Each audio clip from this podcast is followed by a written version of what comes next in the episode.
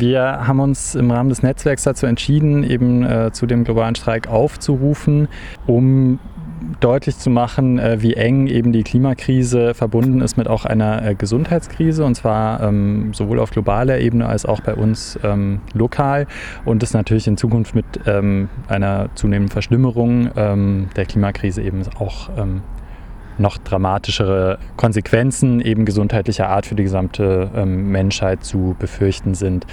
Deswegen haben wir eben Net in diesem Netzwerk, in dem wir uns eben, wie der Name schon sagt, generell um ein solidarisches Gesundheitswesen äh, bemühen, äh, entschieden, den ähm, Aufruf äh, des Klimaaktionsbündnisses zu unterstützen und haben auch einen eigenen Aufruf nochmal geschrieben unter dem Titel Klimakrise heißt Gesundheitskrise, äh, um auf genau diesen Zusammenhang hinzuweisen. Welche Auswirkungen hat die Klimakrise auf die Gesundheit der Menschen? Mhm.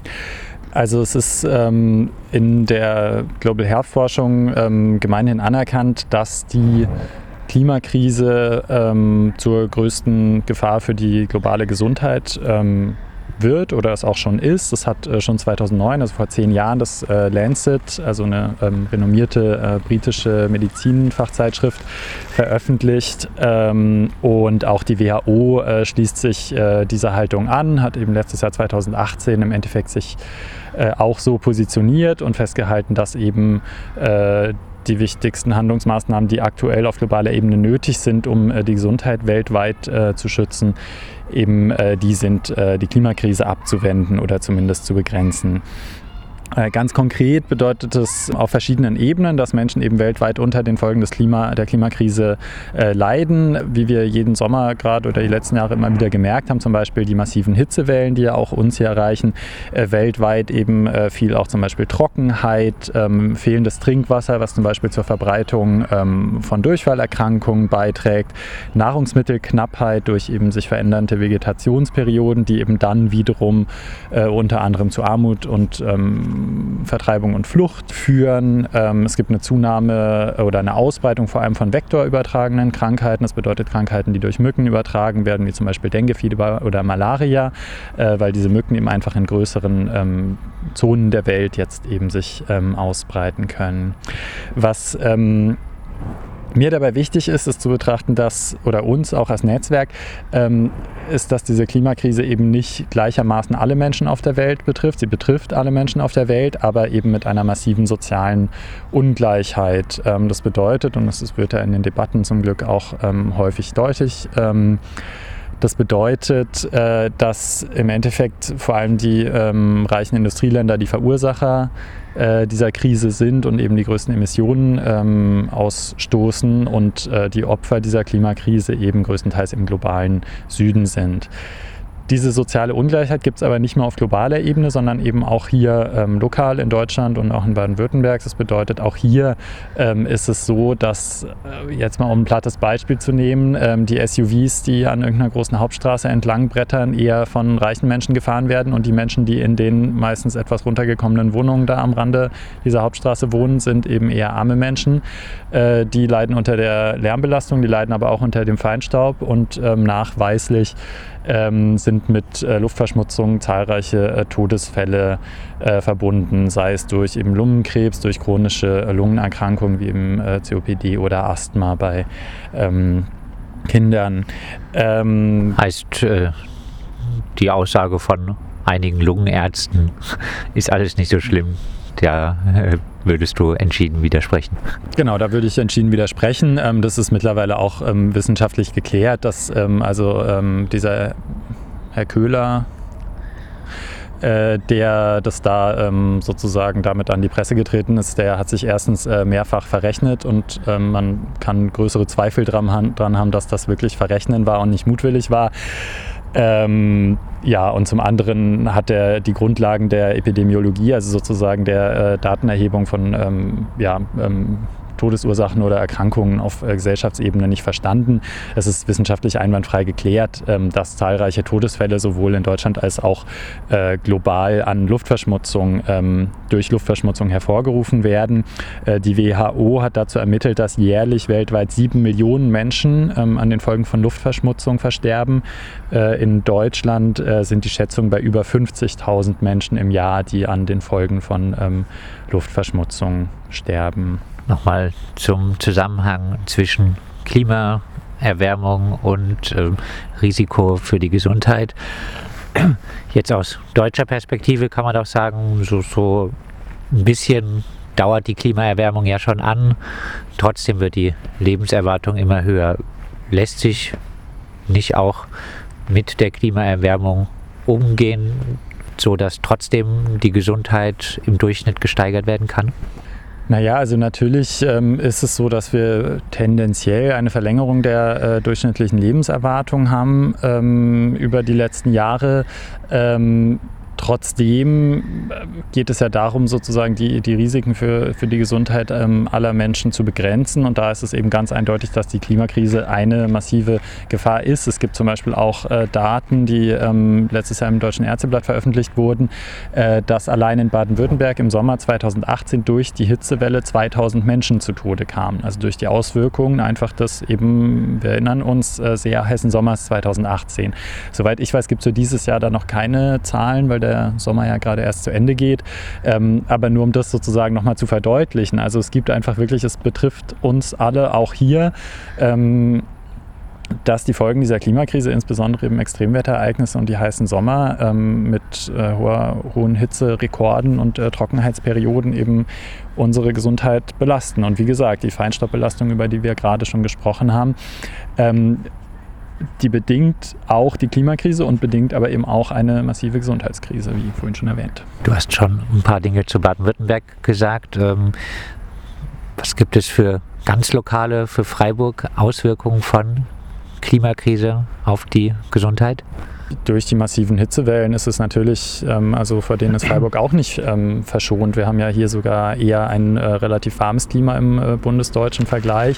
Natürlich ist es auch in Freiburg so, dass, ähm, dass im Sommer eben Menschen, unter gerade ältere Menschen, vulnerablere Menschen, Menschen, die zum Beispiel auf der Straße leben und vielleicht nicht den Schutz haben, in einer klimatisierten ähm, Wohnung zu leben, äh, dass die natürlich viel mehr damit zu kämpfen haben. Und damit kommen wir vielleicht auch nochmal zu dem Punkt. Also ähm, je ärmer Menschen sind, desto weniger Möglichkeiten haben sie sich vor den Auswirkungen der Klimakrise äh, zu schützen. Das bedeutet, ähm, im schlimmsten Fall steuern wir darauf zu, dass die ähm, Reichsten der Reichen sich in gated Communities am besten ähm, sozusagen ihren kompletten Lebensraum äh, mit Klimaanlagen ähm, absichern und selber nicht so sehr unter den Folgen der äh, Klimakatastrophe leiden und äh, auf der anderen Seite eben gerade die Menschen, die ohnehin schon am prekärsten leben, eben auch ähm, am wenigsten Möglichkeiten haben, sich äh, davor zu schützen. Du hast, du hast vorhin äh, angesprochen das Beispiel, dass äh, SUVs an einer Straße fahren und die ärmeren äh, Leute daneben äh, wohnen. Wenn man jetzt hier ganz lokal Freiburg anschaut, es soll demnächst ein Großprojekt äh, geben, den Stadttunnel. Das ist ja dann ein ambivalentes Thema. Es würde vielleicht äh, den Anwohnern helfen, dass sie ein bisschen sauberere Luft einatmen, ähm, was die Klimapolitik angeht, eigentlich so ein Großprojekt äh, für den motorisierten Individualverkehr eigentlich völlig in die falsche Richtung gehend, oder? Hm. Also da sind wir jetzt relativ weit von dem äh, Bereich, in dem ich mich äh, gut auskenne. Aber natürlich äh, stimme ich da vollkommen zu, dass äh, das äh, Konzept der Automobilität ähm, überholt ist und dass wir ähm, hinsteuern müssen auf ähm, klimaverträgliche äh, gerechte, bezahlbare und solidarische Transportmöglichkeiten. Und die sind sicher nicht der motorisierte Individualverkehr, ähm, sondern das bedeutet öffentliche Verkehrsmittel, ähm, die Möglichkeit, Fahrrad zu fahren. Und da kommen wir auch wieder zu einem Punkt, der sehr häufig in, dieser, in diesen Debatten um globale Gesundheit und äh, Klima äh, auch diskutiert wird nämlich dass es sehr viele Maßnahmen gibt, die äh, sowohl das Klima schützen ähm, als auch die Gesundheit der Menschen. Und da ist eben ein Beispiel eben der Transport. Also statt dass ich alleine in meinem äh, Feinstaub ausstoßenden ähm, Pkw sitze, kann ich öffentliche Verkehrsmittel nutzen, wo ich eben in Kontakt mit anderen Menschen komme. Das bedeutet, im Endeffekt kann man sagen, es verringert ein bisschen die Gefahr der ähm, Vereinsamung. Also es findet irgendwie eine Kohärenz innerhalb der Gesellschaft und Kontakt statt. Ich kann Fahrrad fahren, wo ich mich dabei bewege. Also sehr viele Erkrankungen, die wir heutzutage äh, sehen und es werden immer mehr, ähm, sind mit Bewegungsmangel zum Beispiel verbunden. Das bedeutet, da sind so Maßnahmen, wo man sagen kann, da macht es total Sinn, sowohl das Klima als auch die Gesundheit zu schützen. Das gleiche haben wir nochmal im Bereich der Ernährung, wo man sagen kann, im Endeffekt wissen wir alle, ähm, die sehr fleischlastige Diät, die ähm, vor allem in den äh, reichen Industriestaaten immer noch sehr verbreitet ist, die ist faktisch ungesund und viel gesünder, ähm, aber auch klimafreundlicher ernähren wir uns, indem wir eben mehr auf ähm, ja, pflanzliche ähm, Nährstoffe zum Beispiel zurückgreifen. Auch da ist äh, gerade viel Bewegung, auch im Bereich der äh, Medizin und der Global Health Forschung. Es gibt äh, zum Beispiel auch wiederum vom Lancet, der äh, britischen Zeitschrift, ähm, die haben so eine Kommission eingesetzt, die sich damit auseinandersetzen sollte, zum Beispiel, was es für eine Diät gäbe, die sozusagen global ökologisch verträglich wäre und gesund und haben da so Empfehlungen draus gearbeitet.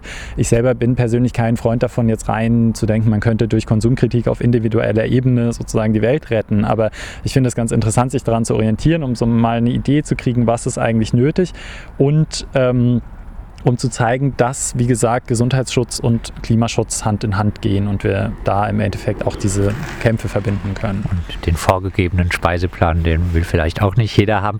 Trotzdem, du bewegst dich äh, im Gesundheitsbereich. Vielleicht abschließend von dir nochmal äh, ein Aufruf ähm, an Menschen, die im Gesundheitssektor arbeiten. Warum auf die Straße beim Klimaaktionstag?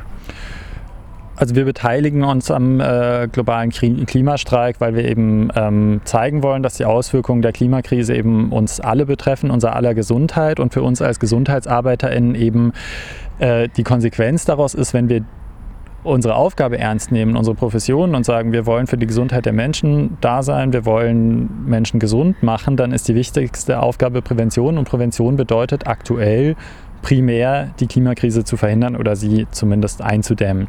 Und sie bedeutet auch solidarische Lösungen zu finden. Das bedeutet darauf zu achten, dass wir nicht ähm, die reichsten Bevölkerungsschichten in den reichsten Staaten dieser Welt schützen, sondern dass wir dafür sorgen, dass es für alle erschwinglich wird und zugänglich eben sowohl das Klima zu schützen als auch ähm, unter äh, gesunden Bedingungen zu leben. Ich denke, um abschließende Worte noch zu finden, dass wir ähm, gerade ähm, aktuell auch sehen können, das versuchen wir als Netzwerk sozusagen, dass wir sehr gut Kämpfe verbinden können. Also wir sehen, dass sowohl die Klimakrise im Endeffekt durch äh, die Profitorientierung ähm, unseres kapitalistischen Wirtschaftssystems ähm, Systems ähm, bewirkt wird, als auch eben viele Missstände im Gesundheitswesen, mit denen wir uns auch auseinandergesetzt haben oder auseinandersetzen als Netzwerk. Also zum Beispiel, wenn man sich anguckt, ähm, der Mangel an Pflegepersonal in den deutschen Krankenhäusern ist im Endeffekt sehr direkt damit verbunden, dass eben das Abrechnungssystem in deutschen Krankenhäusern eben sehr marktwirtschaftlich und auf Profit orientiert ist. Ja.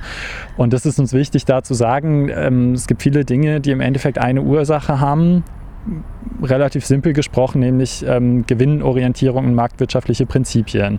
Ähm, wenn wir diese Welt eben an den Bedürfnissen der Menschen ausrichten wollen, dann müssen wir gegen die Klimakrise angehen, dann müssen wir dagegen angehen, gegen die VerursacherInnen dieser Klimakrise und dann müssen wir auch dagegen angehen, dass das Gesundheitswesen auf Profite orientiert ist, statt eben auf unsere Bedürfnisse.